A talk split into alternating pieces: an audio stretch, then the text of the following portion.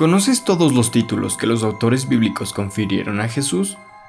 En este capítulo revisaremos cómo estos revelan algo de su identidad y nos dan una pista sobre el significado de sus actos. Este capítulo es parte del libro ¿Quién es Jesús?, que pertenece a la serie de preguntas cruciales escritas por R.C. Sproul. Acompáñanos en la lectura de este capítulo. Capítulo 2. Los títulos de Jesús. Hace algunos años, un distinguido profesor del Nuevo Testamento fue invitado a disertar en un claustro académico en un importante seminario. Un claustro en una universidad o un seminario generalmente va acompañado de pompa y solemnidad. Los profesores van adornados con todas las galas académicas mientras marchan en procesión al frente del auditorio, y se esperan a que el orador invitado dé un discurso con contenido de peso y erudición. En consecuencia, en esta ocasión, cuando el profesor del Nuevo Testamento entró al salón, hubo un silencio expectante, mientras alumnos y profesores esperaban sus proposiciones con ansiosa inquietud. Como era un experto en el área de Cristología, se esperaba que el orador presentara un discurso que expusiera sus más recientes investigaciones en su campo. Sin embargo, él se paró frente al atril y comenzó a recitar una letanía de títulos de Jesús extraídos de las Escrituras. La letanía duró varios minutos mientras el pleno impacto de los títulos pronunciados sin comentario se hacía sentir entre la audiencia. El profesor se paró, sencillamente dijo, con una pausa de por medio. Cristo, Señor, Rabí, Hijo de hombre, Hijo de Dios, Hijo de David, León de Judá. La rosa de Sarón, el brillante lucero de la mañana, el alfa y la omega, el logos, el abogado, el príncipe de paz el unigénito del Padre, el Cordero sin defecto. Y así el hombre continuó recitando todos los títulos que los escritores bíblicos le habían conferido a Jesús. Estos títulos revelan algo de su identidad y nos dan una pista sobre el significado de sus actos. En teología, es costumbre distinguir entre la persona de Cristo y la obra de Cristo. La distinción es importante, pero jamás debe implicar una separación. Jesús es conocido en parte por lo que hizo. Por otra parte, la significación de lo que Él hizo está fuertemente condicionada por lo que Él es. Aunque podamos distinguir entre persona y obra, jamás debemos aislar la una de la otra. Cuando miramos los títulos que se confieren a Jesús en el Nuevo Testamento, vemos una interrelación entre persona y obra. Por razones de espacio, no podemos examinar todos los títulos que se le atribuyen a Jesús en la Biblia, pero examinaremos brevemente aquellos que generalmente se consideran sus principales títulos. El Cristo o el Mesías. El título Cristo se utiliza tan a menudo en conjunción con el nombre Jesús que prácticamente se ha convertido en su nombre. Normalmente no nos referimos a Jesús como Jesús, hijo de José, ni siquiera Jesús de Nazaret. Más bien se considera que su verdadero nombre es Jesucristo. Dado que el término Cristo se percibe como un nombre, puede que se pierda su plena significancia. En efecto, Jesús es un nombre, pero Cristo es un título. Se utiliza con mayor frecuencia que cualquier otro título para Jesús en el Nuevo Testamento. Cristo proviene del término griego Christos, que significa ungido. Corresponde al hebreo Mesías, si tuviéramos que traducir el nombre del título directamente al español, diríamos Jesús Mesías. Con este título estamos haciendo una confesión de fe de que Jesús es el ungido de Israel, esperado por tanto tiempo, el Salvador que redimiría a su pueblo. En el Antiguo Testamento, el concepto de Mesías se desarrolló en el transcurso de muchos años, a medida que Dios desplegaba progresivamente el carácter y el rol del Mesías. El término Mesías en un comienzo significó uno ungido de Dios para una tarea específica. Alguien que era ungido de Dios para realizar una obra de Dios tal como un profeta o un sacerdote o un rey podría llamarse Mesías en el sentido amplio. A través de los pronunciamientos proféticos del Antiguo Testamento, lentamente se desarrolló un concepto sobre el Mesías, uno que está especialmente ungido por Dios para cumplir una tarea divina. Cuando los escritores del Nuevo Testamento atribuyeron a Jesús el cumplimiento de esas profecías, ellos hicieron una declaración de enorme importancia. Ellos estaban diciendo que Jesús era aquel que había de venir, Él cumplía todas las promesas de Dios que convergían en la persona del Mesías. En el Antiguo Testamento el concepto de Mesías no es simple, sino que tiene muchas connotaciones. Hay distintas hebras de expectativa mesiánica entretejidas en el tapiz de estos antiguos libros. A simple vista, algunas de ellas parecen contradictorias. Una de las principales líneas de expectativa mesiánica es la idea de un rey como David, que restauraría la monarquía de Israel. Existe una nota triunfante en la espera de un Mesías que reinaría sobre Israel y pondría a todos los enemigos bajo sus pies.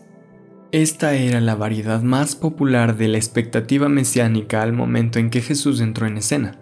Israel había sufrido desde su conquista por parte de los romanos y estaba crispándose bajo la opresión de este yugo extranjero. Un gran número de personas anhelaba el cumplimiento de las profecías sobre la venida del Mesías que derrocaría al gobierno romano y restauraría la independencia de Israel. Otro aspecto del concepto del Mesías era el del siervo sufriente de Israel, el que llevaría los pecados del pueblo. Esta noción se encuentra más claramente en los cantos del siervo del profeta Isaías, siendo Isaías 53 el principal texto que usaron los escritores del Nuevo Testamento para entender la ignominia de la muerte de Jesús. La figura de un siervo despreciado y rechazado representa un agudo contraste con el concepto de un rey soberano. Una tercera línea de expectativa mesiánica se encuentra en la denominada literatura apocalíptica del Antiguo Testamento, los escritos altamente simbólicos de hombres como Daniel y Ezequiel. En estos textos, el Mesías o Hijo del Hombre se presenta como un ser celestial que desciende a la tierra con el fin de juzgar al mundo. Es difícil concebir de qué forma un hombre podría ser tanto un ser celestial como un rey terrenal, un juez cósmico y un siervo humillado, todo al mismo tiempo. Con todo, estas son las tres principales variedades de expectación mesiánica que estaban en plena vigencia en tiempos de la entrada de Jesús al mundo. El Hijo de David El reinado del rey David en el Antiguo Testamento fue la época dorada de Israel. David sobresalió como un héroe militar y como monarca. Sus hazañas militares traspasaron las fronteras de la nación e Israel emergió como una importante potencia mundial y gozaba de gran fortaleza y prosperidad militares durante su reinado. Pero la época dorada comenzó a opacarse bajo los programas de construcción de Salomón, y le entró herrumbe cuando la nación se dividió bajo el reinado de Jeroboam y Rehoboam. Las memorias de los días de esplendor, sin embargo, pervivieron en la historia del pueblo.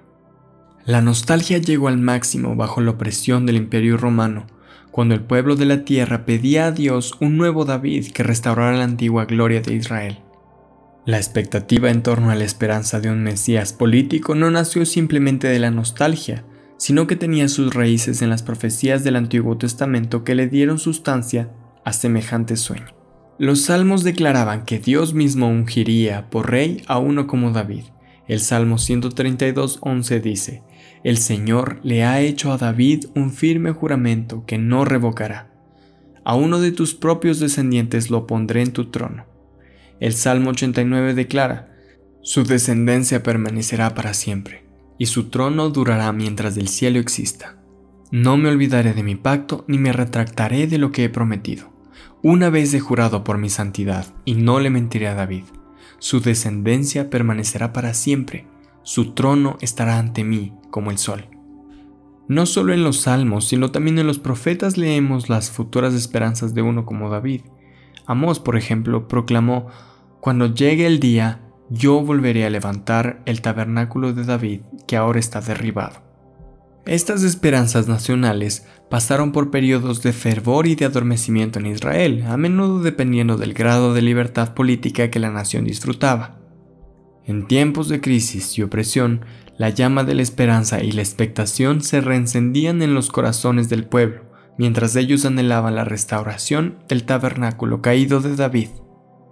Con la llegada de Jesús, la noción del cumplimiento del Mesías real de la simiente de David afloró nuevamente, los autores del Nuevo Testamento no vieron como una coincidencia el que Jesús viniera de la tribu de Judá a la que Dios le había prometido el cetro real.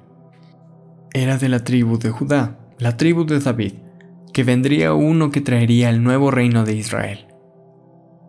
Los escritores del Nuevo Testamento vieron claramente el cumplimiento de la esperanza del Antiguo Testamento de un Mesías real en la persona de Jesús. Esto se aprecia en lugar de central importancia que se le da a la ascensión de Jesús en el Nuevo Testamento. Se considera a Jesús como el Hijo de David que anuncia e inaugura el reino de Dios. Hubo momentos en el ministerio de Jesús cuando él tuvo que huir de las multitudes que intentaban hacerlo rey porque la visión que ellos tenían del reino era demasiado estrecha. El de ellos era un reino que sería inaugurado sin el precio de la muerte y el sufrimiento. La muchedumbre no tenía tiempo para un rey que tuviera que sufrir. Jesús tuvo que retirarse de entre el gentío en más de una ocasión y previno a sus discípulos sobre declarar abiertamente que él era el Mesías. En ningún momento él negó que fuera el Cristo. Cuando sus discípulos proclamaron firmemente su confianza en su rol mesiánico, Jesús aceptó la designación con su bendición. El emotivo momento de la revelación mesiánica sucedió en Cesarea de Filipo, cuando Jesús les preguntó a sus discípulos, ¿quién dice la gente que yo soy? Los discípulos le contaron a Jesús los rumores de las masas. Algunos dicen que eres Juan el Bautista, otros dicen Elías y otros Jeremías o alguno de los profetas. Finalmente, Jesús plantea la pregunta a su círculo cercano de discípulos, pero ¿quién dicen ustedes que soy yo?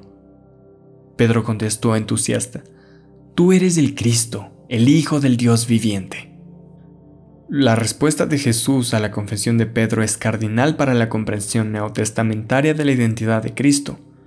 Jesús le respondió, Bienaventurado eres, Simón, hijo de Jonás, porque no te lo reveló ningún mortal, sino mi Padre que está en los cielos. Jesús pronunció su bendición sobre aquel a quien Dios le había revelado su verdadera identidad. Él admitió que el reconocimiento de Pedro de su identidad era correcto. No había sido inferido de un examen de manifestaciones externas, no. Más bien Pedro había reconocido a Jesús porque las escamas de sus ojos se habían quitado gracias a la revelación de Dios el Padre.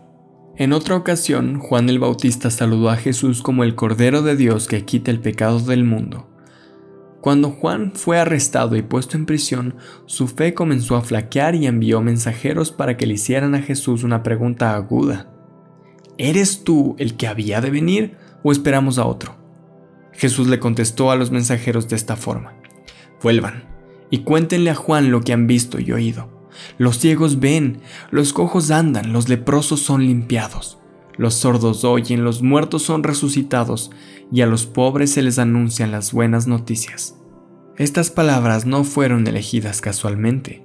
Jesús estaba llamando la atención hacia la profecía de Isaías 61, el texto que él había leído en el día que entró a la sinagoga de Nazaret. El Espíritu del Señor está sobre mí me ha ungido para proclamar las buenas noticias a los pobres. Me ha enviado a proclamar libertad a los cautivos, a dar vista a los ciegos, a poner en libertad a los oprimidos y a proclamar el año de la buena voluntad del Señor. Cuando terminó de leer el rollo, Jesús dijo, Hoy se ha cumplido esta escritura delante de ustedes. En esencia, la respuesta de Jesús al mensaje de Juan era esta. Dígale a Juan que lea nuevamente las profecías de Isaías y sabrá la respuesta a su pregunta. El siervo sufriente de Israel. La figura del siervo, del Señor o el siervo sufriente de la que habló el profeta Isaías es normativa para la comprensión de Jesús en el Nuevo Testamento. Existe gran controversia en relación a la identidad del autor de Isaías y la identidad del siervo en la mente del autor, algunos aducen que el siervo se refería a Israel de manera corporativa, mientras que otros atribuyen el rol a Ciro, y algunos al propio Isaías. Este debate seguro continuará, pero el hecho de que los autores del Nuevo Testamento descubrieran el cumplimiento último de esta figura en Jesús no admite discusión. Queda claro, asimismo, que Jesús concibió su propio ministerio en términos de la profecía de Isaías, como hemos visto a partir de su declaración en la sinagoga y por su respuesta al interrogante de Juan el Bautista. No es casualidad que Isaías sea el profeta citado con mayor frecuencia en el Nuevo Testamento. Las profecías de Isaías citado en el Nuevo Testamento no se limitan al sufrimiento de Jesús, sino que se refieren a todo el ministerio de Jesús. Fue la muerte de Cristo, sin embargo, lo que volcó la atención de los doctores del Nuevo Testamento hacia las profecías del siervo en Isaías. Veamos Isaías 53. ¿Quién ha creído nuestro mensaje y a quién se le ha revelado el poder del Señor? Creció en su presencia como vástago tierno, como raíz de la tierra seca. No había en él belleza ni majestad alguna, su aspecto no era atractivo y nada en su apariencia lo hacía deseable. Despreciado y rechazado por los hombres, varón de dolores, hecho para el sufrimiento. Todos evitaban mirarlo, fue despreciado y no lo estimamos.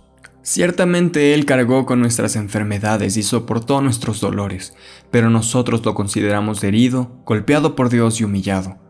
Él fue traspasado por nuestras rebeliones y molido por nuestras iniquidades. Sobre Él cayó el castigo, precio de nuestra paz, y gracias a sus heridas fuimos sanados. Todos andábamos perdidos como ovejas. Cada uno seguía su propio camino, pero el Señor hizo recaer sobre Él la iniquidad de todos nosotros. Maltratado y humillado, ni siquiera abrió su boca. Como cordero fue llevado al matadero, como oveja enmudeció ante su trasquilador, y ni siquiera abrió su boca. Después de aprenderlo y juzgarlo, le dieron muerte. Nadie se preocupó de su descendencia. Fue arrancado de la tierra de los vivientes y golpeado por la transgresión de mi pueblo. Se le asignó un sepulcro con los malvados y murió entre los malhechores, aunque nunca cometió violencia alguna, ni hubo engaño en su boca. Pero el Señor quiso quebrantarlo y hacerlo sufrir. Y como Él ofreció su vida en expiación, verá su descendencia y prolongará sus días, y llevará a cabo la voluntad del Señor. Después de su sufrimiento verá la luz y quedará satisfecho. Por su conocimiento mi siervo justo justificará a muchos, y cargará con las iniquidades de ellos. Por lo tanto le daré un puesto entre los grandes, y repartirá el botín con los fuertes, porque derramó su vida hasta la muerte, y fue contado entre los transgresores, cargó con el pecado de muchos e intercedió por los pecadores.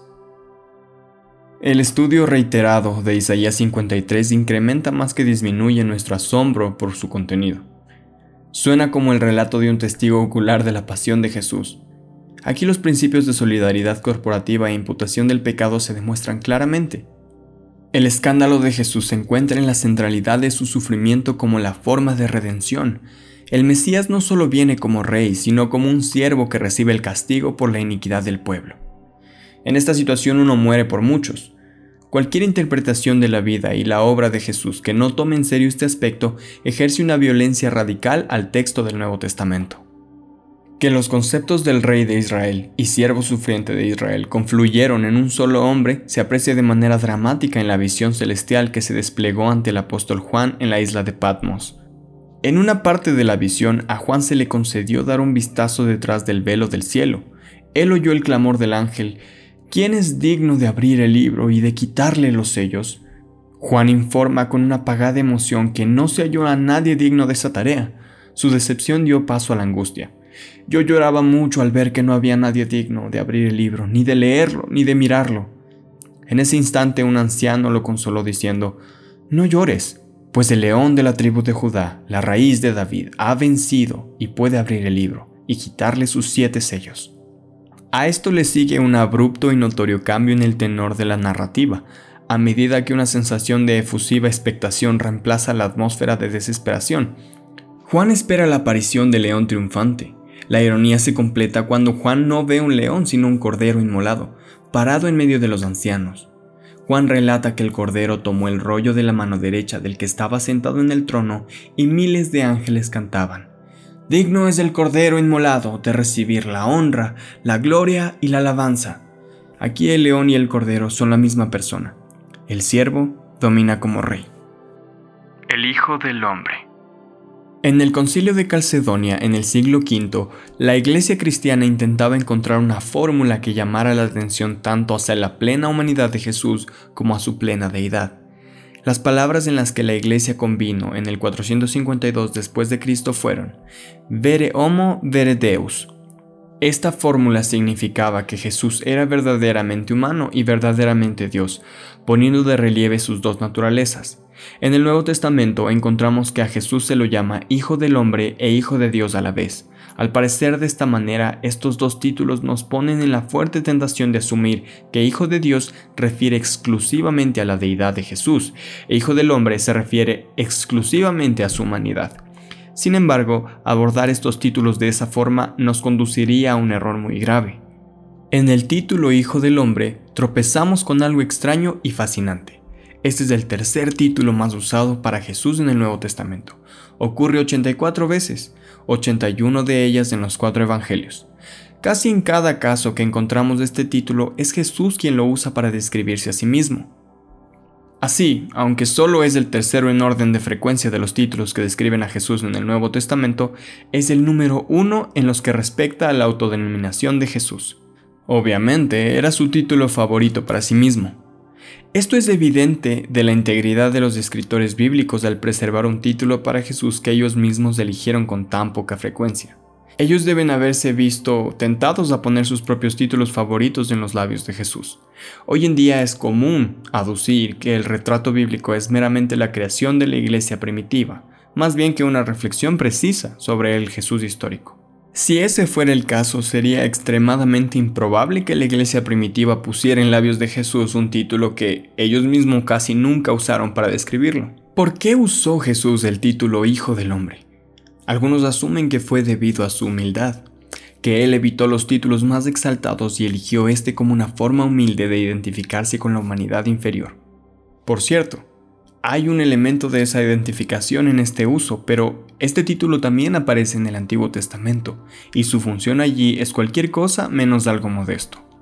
Las referencias a la figura del Hijo del Hombre se encuentran en Daniel, Ezequiel y algunos escritos no bíblicos del judaísmo rabínico. Aunque los estudiosos discrepan, el Consejo Histórico dice que Jesús adoptó el significado del término Hijo del Hombre según aparece en la obra visionaria de Daniel. En el libro de Daniel, el Hijo del Hombre aparece en una visión del cielo, se lo presenta ante el trono del anciano de días y se le da el dominio, la gloria y el reino, para que todos los pueblos y naciones y lenguas le sirvieran. Y su dominio es eterno y nunca tendrá fin, y su reino jamás será destruido. Aquí, el Hijo del Hombre es un ser celestial, una figura trascendente que descenderá a la tierra a ejercer el rol de juez supremo. El testimonio del Nuevo Testamento sobre la preexistencia de Jesús está inseparablemente ligado al motivo del Hijo del Hombre. Él es aquel que es enviado del Padre. El tema del descenso de Cristo es la base de su ascensión. Nadie subió al cielo, sino que Él descendió del cielo, que es del Hijo del Hombre. No basta con declarar que los escritores del Nuevo Testamento confesaron que Jesús era un ser celestial. Jesús no era un simple ser celestial. Los ángeles son seres celestiales, pero no son como Jesús. Él fue descrito en un lenguaje restringido exclusivamente a la deidad. Es interesante comparar la descripción gráfica de la visión de Daniel del anciano de días con la descripción de Juan del Hijo del Hombre en el Apocalipsis. Esta es la descripción de Daniel del anciano de días. Estuve mirando hasta que se fueron, puestos unos tronos y se sentó un anciano de días. Su vestido era blanco como la nieve, el pelo de su cabeza como lana limpia, su trono llama de fuego y fuego ardiente las ruedas del mismo. Un río de fuego procedía y salía de delante de él. Miles de miles lo servían y millones de millones estaban delante de él. El juez se sentó y los libros fueron abiertos. En comparación, esta es la descripción del Hijo del Hombre exaltado. Me volví para ver la voz que hablaba conmigo, y vuelto vi siete candelabros de oro, y en medio de los siete candelabros a uno semejante al Hijo del Hombre, vestido de una ropa que llegaba hasta los pies, y tenía el pecho ceñido con un cinto de oro. Su cabeza y sus cabellos eran blancos como blanca lana, como nieve, sus ojos como llama de fuego sus pies eran semejantes al bronce pulido, refulgente como en un horno, y su voz como el estruendo de muchas aguas. En su diestra tenía siete estrellas, de su boca salía una espada aguda de dos filos, y su rostro era como el sol cuando resplandece con toda su fuerza. Miré y oí la voz de muchos ángeles alrededor del trono, de los seres vivientes y de los ancianos, su número era millones de millones, y decían a gran voz, El Cordero que fue inmolado es digno de tomar el poder y las riquezas, la sabiduría, la fortaleza, la honra, la gloria y la alabanza. Que el Hijo del Hombre era una figura de esplendor y de poder no puede pasarse por alto. Su identidad se aprecia no solo en el retrato del Antiguo Testamento, sino también en la comprensión de Jesús, Jesús vinculó al Hijo del Hombre con la creación al decir, el Hijo del Hombre es también Señor del día de reposo. Reclamar el señorío sobre el día de reposo es reclamarlo sobre la creación. El día de reposo no era una mera parte de la legislación sinaítica, sino una ordenanza de la creación dada por el Señor de la creación. Jesús también dijo, para que ustedes sepan que el Hijo del Hombre tiene autoridad en la tierra para perdonar pecados. Aquí Jesús se atribuyó la autoridad que para los judíos era una prerrogativa exclusiva de Dios. Para los judíos, las implicaciones de esta atribución no pasaron inadvertidas. Ellos intentaban matar a Jesús precisamente porque su atribución de deidad se oyó fuerte y clara. El Hijo del Hombre vino del cielo a juzgar al mundo. Él separaría las ovejas de los cabritos. Él vendría en las nubes de gloria al final de la era. El Hijo del Hombre que viene del cielo, sin embargo, no es alguien que sea pura deidad, sino uno que entra en nuestra humanidad mediante encarnación. Es probable que el concepto paulino de Jesús como el segundo Adán fuera una elaboración del motivo del Hijo del Hombre. Además de los títulos provenientes de estas tres líneas de expectativa, Hijo de David, siervo sufriente, Hijo del Hombre, el Nuevo Testamento utiliza diversos otros títulos para Jesús. Veamos ahora más de cerca algunos de ellos. Jesús como Señor. Hemos visto que Cristo es el título usado con mayor frecuencia para Jesús en el Nuevo Testamento. La segunda designación más utilizada para él es Señor. Tan importante es este título para la comprensión bíblica de Jesús que se convirtió en parte integral del más temprano credo cristiano, la simplemente declaración Jesús es Señor. Señor es el título más elevado conferido a Jesús. A la gente de países como Estados Unidos a veces le cuesta captar plenamente el significado del título Señor. Un inglés que yo conozco visitó nuestro país en la década de 1960 y pasó su primera semana en Filadelfia visitando sitios históricos tales como el Hall de la Independencia o la Campana de la Libertad, a fin de familiarizarse con la cultura estadounidense. También visitó varias tiendas de antigüedades, especializadas en recuerdos de la colonia y la revolución, en una de esas tiendas, él vio varios afiches y letreros que contenían eslóganes de la revolución tales como Sin representación no hay impuestos y no me pisotees. Hubo un letrero que captó especialmente su atención. Este proclamaba con letras negritas Aquí no servimos a ningún soberano. Mientras observaba el letrero se preguntaba de qué manera las personas inmersas en semejante cultura antimonárquica podían llegar a entender la noción del reino de Dios y la soberanía que le pertenece al Señor. El concepto de señorío investido en una persona es repugnante para la tradición americana, y no obstante, eso es lo que el Nuevo Testamento le atribuye abiertamente a Jesús, afirmando que a él se le ha conferido la absoluta autoridad soberana y el poder imperial. El sinónimo de Señor en el Nuevo Testamento es la palabra griega kurios. Esa palabra se usaba en diversas formas en el mundo antiguo. En su uso más común funcionaba como un tratamiento de cortesía como señor o don. En inglés, sir. Tal como la palabra sir puede usarse en un sentido corriente o un sentido especial, también ocurría con curios. En Inglaterra, a los hombres nombrados caballeros se les daba el título de Sir, y en este caso la palabra pasa de un uso común a un uso formal. Un segundo uso de curios en la cultura griega era el título dado a los hombres de la casa aristocrática que poseían esclavos. Este título se usó figurativamente para Jesús a través del Nuevo Testamento, donde sus discípulos lo llaman maestro. Pablo frecuentemente introduce sus epístolas diciendo, Pablo, esclavo de Jesucristo. La palabra que él usa es duolos. No podía haber un esclavo y duolos sin señor, curios. Pablo declaró, ustedes no son dueños de sí mismos, porque ustedes han sido comprados. Aquí se ve al creyente como una posesión de Jesús. Jesús es dueño de su pueblo. Él no es un déspota o un tirano como esperaríamos en una situación terrenal de amo-esclavo. La ironía del señorío del Nuevo Testamento es que solo en la esclavitud de Cristo el hombre puede descubrir la auténtica libertad.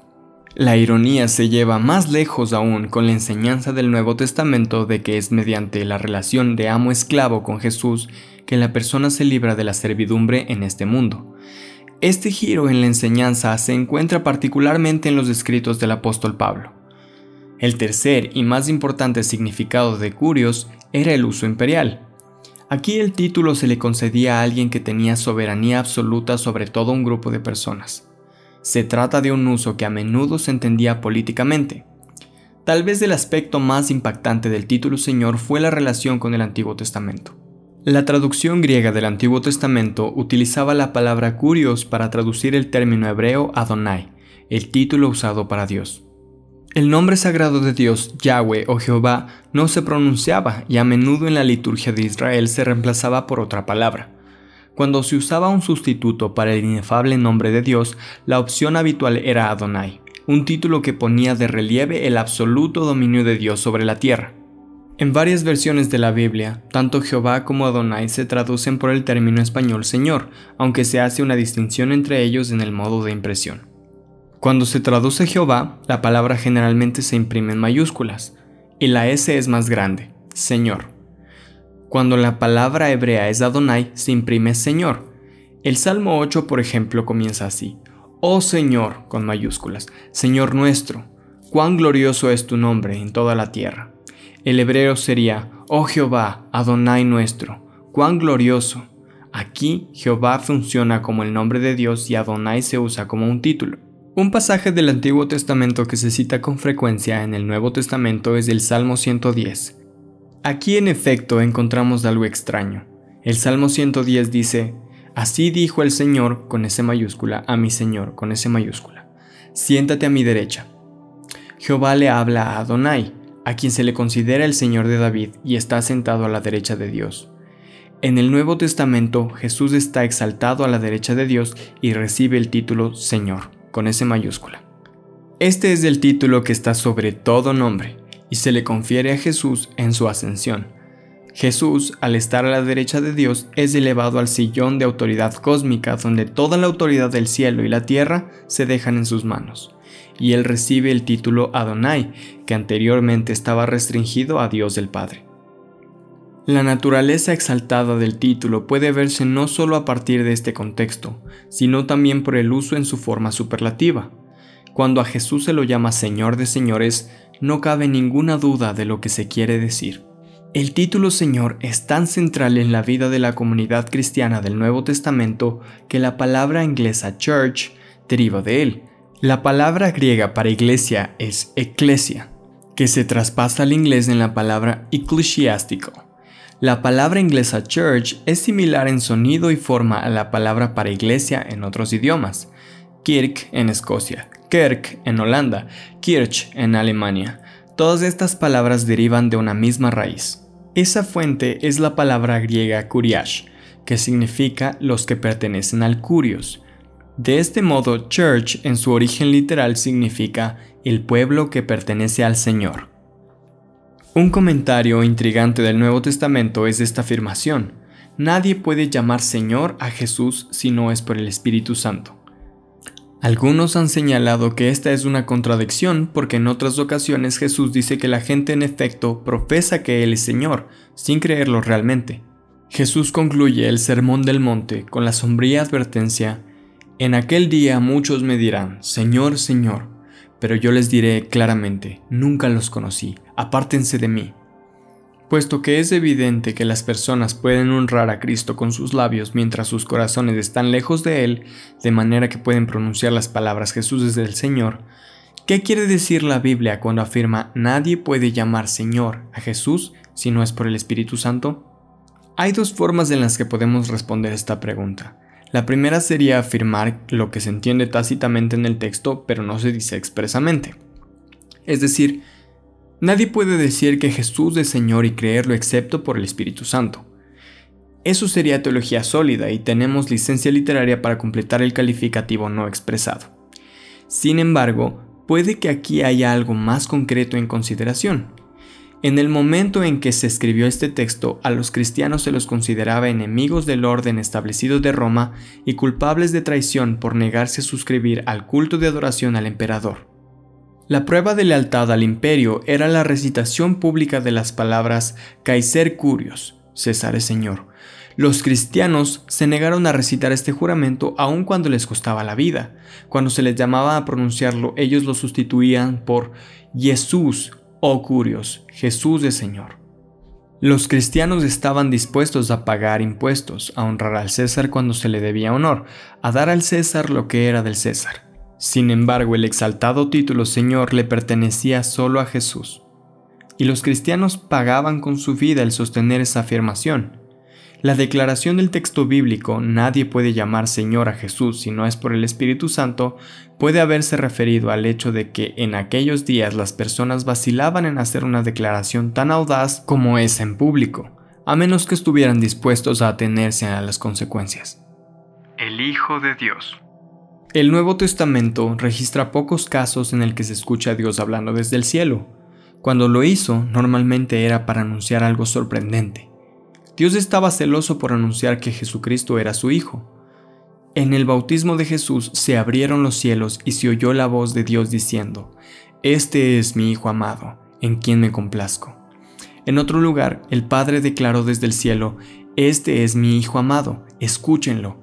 De este modo el título conferido a Jesús desde lo alto es Hijo de Dios. Este título ha desatado bastante controversia en la historia de la Iglesia, en particular en el siglo IV cuando el movimiento arriano, siguiendo el ejemplo de su líder Arrio, negó la Trinidad argumentando que Jesús era un ser creado. Las referencias a Jesús como el primogénito de toda la creación y el unigénito del Padre llevaron a Arrio a aducir que Jesús tuvo un comienzo en el tiempo y en consecuencia era una criatura. Para el pensamiento de Arrio, si Jesús fue engendrado, ello solo podía significar que no era eterno, y si no era eterno, entonces era una criatura. Para el pensamiento de Arrio, si Jesús fue engendrado, ello solo podía significar que no era eterno, y si no era eterno, entonces era una criatura. Así, atribuirle deidad a Jesús era ser culpable de blasfemia, porque ello implicaba la adoración idolátrica de un ser creado.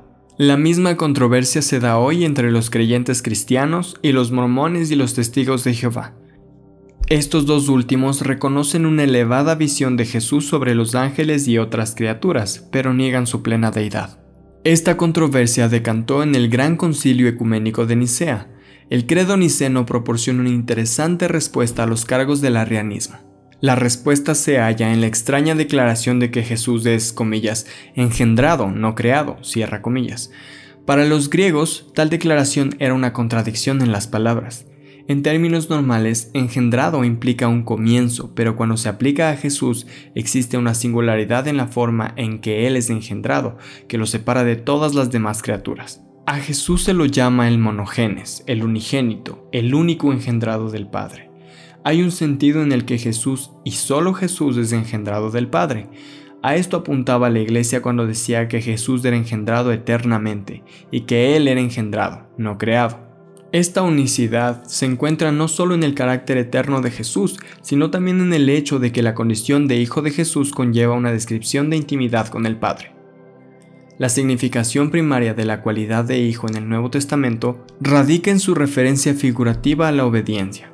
Así, ser un hijo de Dios bíblicamente es ser alguien que está en una relación única de obediencia a la voluntad de Dios. Asimismo, el motivo del primogénito más tiene que ver con la preeminencia que con la biología. El término engendrado es una palabra griega llena de contenido judío. Nicea no estaba jugueteando con la irracionalidad, sino que estaba siendo fiel a la escritura al usar la insólita fórmula engendrado, no creado. El Logos. El título Logos se usa poco en el Nuevo Testamento para Jesús. Lo encontramos especialmente en el prólogo al Evangelio de Juan, donde leemos, en el principio ya existía la palabra, Logos. La palabra estaba con Dios y Dios mismo era la palabra. A pesar de su escaso uso, este título se convirtió en el punto focal del desarrollo teológico de la comprensión de Jesús en la iglesia cristiana durante los primeros tres o cuatro siglos de la historia de la iglesia. Este era el concepto dominante por medio del cual los teólogos de la iglesia consideraban su doctrina de Jesús, las grandes mentes de Alejandría, de Antioquía, de Oriente y de Occidente se desvivieron en un exhaustivo estudio del significado de este título. El título se presta, acaso más que cualquier otro, para profundas especulaciones filosóficas y teológicas. Esto ocurre precisamente porque el término logos ya era un término cargado, rico en significado contra el trasfondo de la filosofía griega. Como en el caso de los demás títulos que hemos considerado, existe un significado corriente y un significado más técnico para logos. El significado corriente para este término es simplemente palabra, pensamiento o concepto. Las traducciones del Nuevo Testamento al español normalmente traducen logos por palabra y a veces por verbo. Sin embargo, desde el prólogo de Juan vemos que logos también tiene un significado elevado. La palabra castellana lógica deriva de logos, como también el sufijo ología, que a menudo se adjunta a palabras que designan disciplinas y ciencias académicas. Por ejemplo, teología es theos logos, una palabra o concepto de Dios. Biología es bios logos, una palabra o concepto de la vida. Un filósofo cristiano, Gordon H. Clark, ha sugerido que los primeros versos del Evangelio de Juan podrían traducirse adecuadamente de esta forma. En el principio era la lógica, y la lógica estaba con Dios, y la lógica era Dios, y la lógica se hizo carne. Tal traducción puede enfurecer a los cristianos porque al parecer presenta una potente forma de racionalismo, reduciendo el cristianismo eterno a un mero principio racional. Sin embargo, esto no es lo que el Dr. Clark se proponía con ello. Él simplemente estaba diciendo que en el propio Dios existe una coherencia, unidad, consistencia y simetría por la cual todas las cosas de este mundo se reúnen bajo su dominio. Dios expresa este principio de coherencia que proviene desde el interior de su propio ser por su palabra, que en sí misma es coherente, consistente y simétrica. A Cristo se lo identifica con el logos eterno dentro de Dios mismo, lo cual le confiere orden y armonía al mundo creado. Este principio de coherencia crea el vínculo entre la visión cristianizada del logos de Juan y el concepto que se hallaba en la antigua filosofía griega. Los antiguos griegos estaban preocupados por encontrar el significado último del universo y el elemento del cual todo estaba hecho. Ellos percibían la vasta diversidad de las cosas creadas y buscaban algún punto de unidad que le diera sentido a todo. En lo que respecta al arte griego, los pensadores de aquella época desataban el caos y la confusión. Ellos querían comprender la vida de forma unificada. Así en muchas teorías filosóficas que aparecieron antes de que se escribiera el Nuevo Testamento, la palabra griega logos funcionaba como un importante concepto. Pensamos por ejemplo en Heráclito, un temprano filósofo griego al que muchos todavía reverencian como el santo patrón del existencialismo. Heráclito tenía una teoría de que todo estaba en un estado de cambio y que todas las cosas en última instancia estaban compuestas de alguna forma de fuego. Sin embargo, Heráclito quería alguna explicación para el origen y la raíz de las cosas, y lo situó en una teoría abstracta de un logos. El mismo concepto lo encontramos en la filosofía estoica e incluso antes en la filosofía presocrática. En el pensamiento griego temprano no había un concepto de un Dios personal trascendente que creó el mundo en orden y armonía por su sabiduría y soberanía. Cuando mucho, había una especulación acerca de un principio abstracto que ordenaba la realidad e impedía que se convirtiera en una difusa confusión. A este principio abstracto ellos lo denominaron nous, que significa mente, o el logos, un principio filosófico impersonal. El concepto de logos jamás se consideró un ser personal que se involucre en las cosas de este mundo. La idea funcionó meramente como una abstracción necesaria para dar cuenta del evidente orden del universo.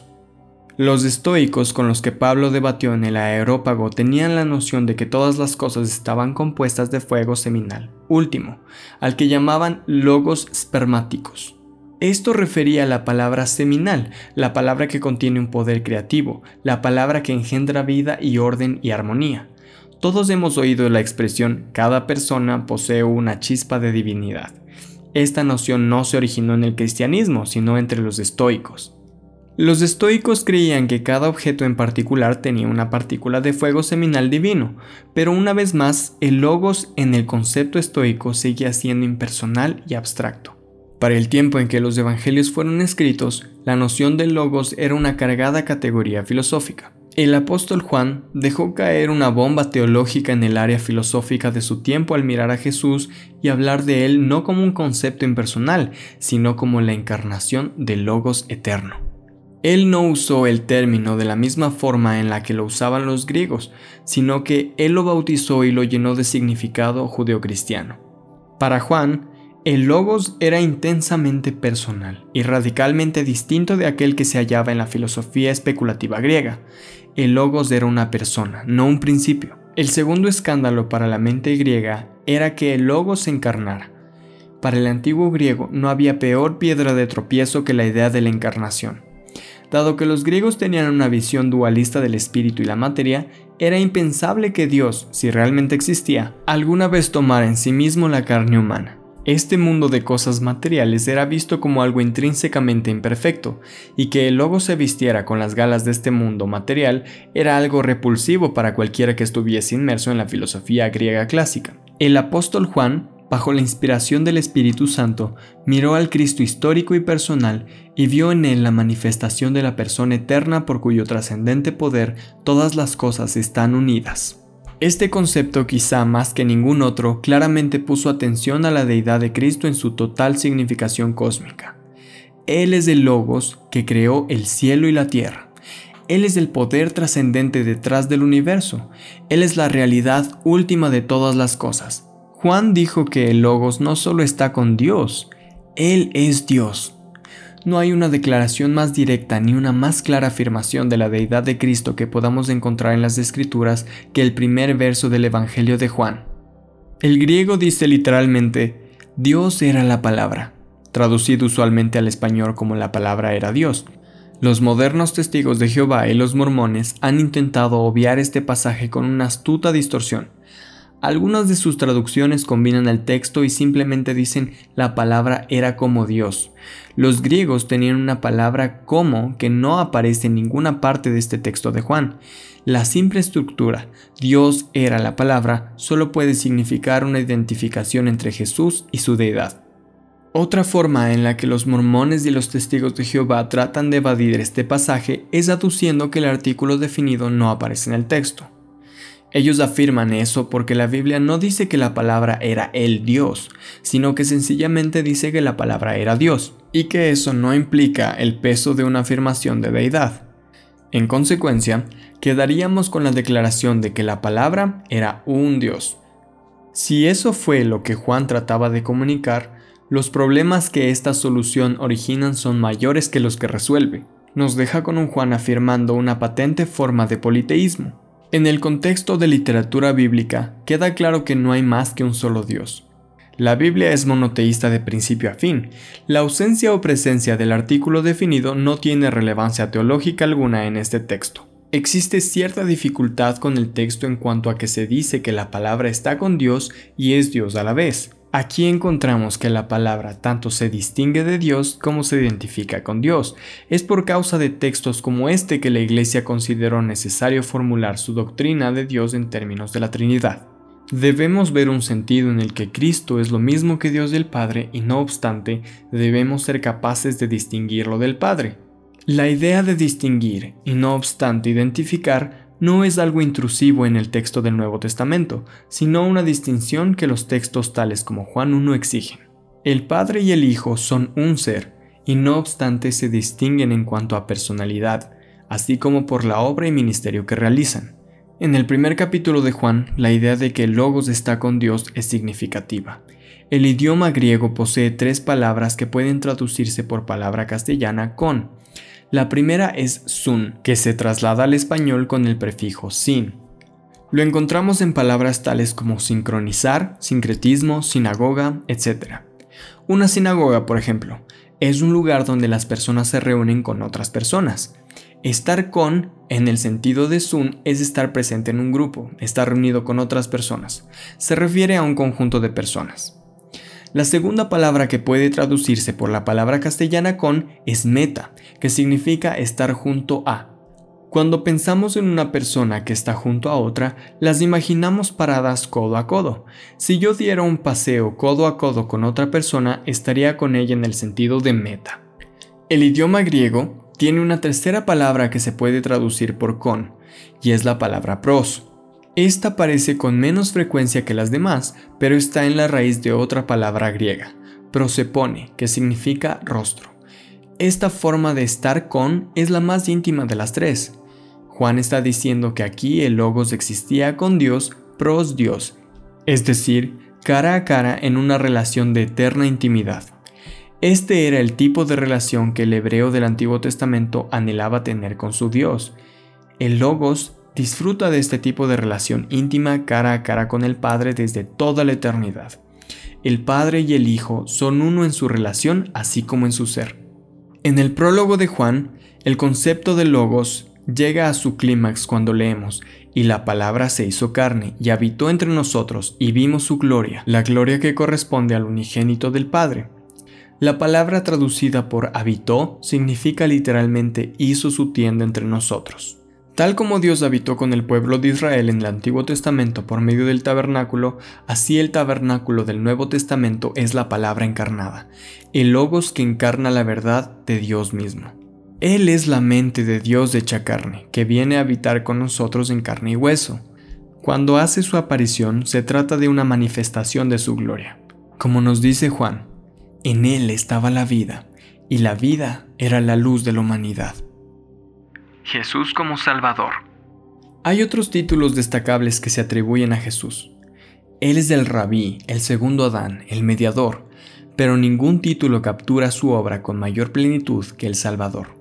Los creyentes de la iglesia primitiva dieron testimonio de esto cuando usaban el signo del pez como su críptica señal de identificación. El acróstico formado por las tres palabras griegas del pez se refieren a Jesús, Cristo, Hijo de Dios, Salvador. El propio Dios le puso el nombre a Jesús cuando era un infante. Jesús significa el Señor salva, o aquel por quien el Señor salva. Así el propio nombre de Jesús lleva consigo la idea de Salvador. Sus títulos Logos, Mesías, Hijo del Hombre señalan las calificaciones de Jesús para ser el Salvador de los hombres. Solo Él posee las credenciales para ofrecer expiación, para triunfar sobre la muerte, para reconciliar a las personas con Dios. Aquí es donde la relevancia de Jesús impacta nuestras vidas trayendo una crisis. Aquí es donde nos paramos sobre la línea de la impasible investigación académica y entramos al ámbito de la vulnerabilidad personal. Sostenemos inacabables debates sobre cuestiones de religión y filosofía, sobre ética y política, pero cada persona debe en última instancia enfrentar el asunto personal abiertamente. ¿Qué hago con mi pecado? Que yo peco y que tú pecas es algo que nadie discute excepto los hombres más deshonestos. Nosotros pecamos, nos agraviamos unos a otros, asaltamos la santidad de Dios. ¿Qué esperanza tenemos con una confusión tan terrible? Podemos negar nuestro pecado o incluso la existencia de Dios. Podemos exclamar que somos responsables por nuestras vidas. Podemos inventar un Dios que perdona a todo el mundo sin exigir arrepentimiento. Todas estas vías son planteamientos engañosos. Solo hay uno que califica como Salvador, solo Él tiene la capacidad de resolver nuestro dilema más abismal. Solo Él tiene el poder de la vida y la muerte. Los títulos de Jesús nos dicen quién es Él. En ellos, no obstante, está contenido un tesoro de nociones acerca de lo que Él ha hecho. Su persona y su obra convergen en el drama de la vida. Pasamos ahora a una consideración de la cronología de su carrera, subrayando aquellos episodios en los que personas y obras confluyeron en el plan divino humano de redención. Si te gustó este episodio, compártelo con tu familia y amigos. Síguenos en Instagram para ver más contenido edificante y no te pierdas del siguiente episodio. The Living Fish, vivos para su gloria.